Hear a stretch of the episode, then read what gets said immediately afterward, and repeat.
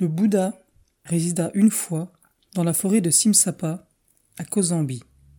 Il prit quelques feuilles dans sa main et demanda à ses disciples Que pensez-vous, ô bhikkhu?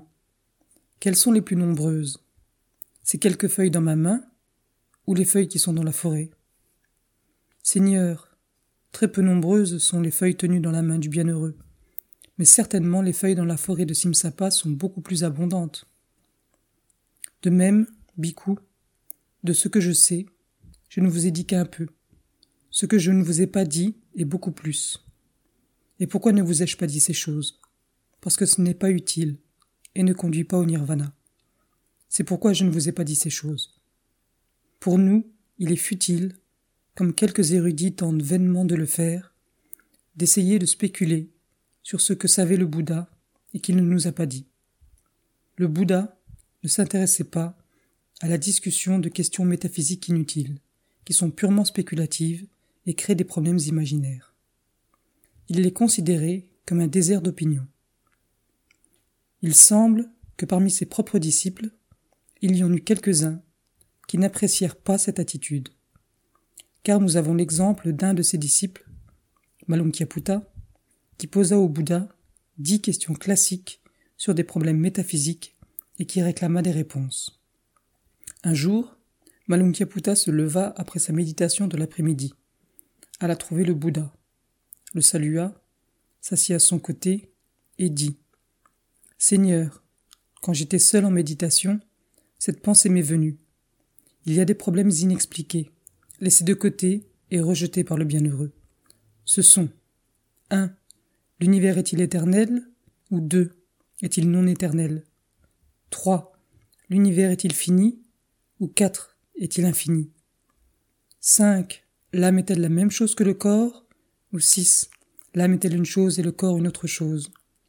7. Le Tathagata existe-t-il après la mort Ou 8. N'existe-t-il pas après la mort Ou 9. Existe-t-il et à la fois n'existe-t-il pas après la mort Ou 10. Est-il non existant et à la fois pas non existant après la mort? Ces problèmes, le bienheureux ne me les explique pas. Cela ne me plaît pas. Je ne l'apprécie pas. J'irai vers le bienheureux et je l'interrogerai à ce propos. S'il ne me l'explique pas, je quitterai alors l'ordre et je m'en irai. Si le bienheureux sait que l'univers est éternel, qu'il me l'explique donc. Si le bienheureux sait que l'univers n'est pas éternel, qu'il le dise. Si le bienheureux ne sait pas si l'univers est éternel ou non, alors, pour une personne qui ne sait pas, il est loyal de dire Je ne sais pas, je ne vois pas. La réponse de Bouddha à Malunkyaputta devrait être bienfaisante pour beaucoup de millions de gens qui, dans le monde aujourd'hui, perdent un temps précieux à des questions métaphysiques de ce genre et troublent inutilement la paix de leur esprit. T'ai-je dit, Malunkyaputta Viens, Malunkyaputta, mène la vie sainte sous ma direction, je t'expliquerai ces questions. Non, Seigneur, alors, Malunkyaputta, toi-même, m'as-tu dit Seigneur, je mènerai la vie sainte sous la direction du bienheureux, et le bienheureux m'expliquera ces questions? Non, Seigneur. Même maintenant, Malunkyaputta, je ne te dis pas Viens et mène la vie sainte sous ma direction, je t'expliquerai ces choses. Et tu ne me dis pas non plus Seigneur, je mènerai la vie sainte sous la direction du bienheureux, et il m'expliquera ces questions. Dans ces conditions, sot que tu es.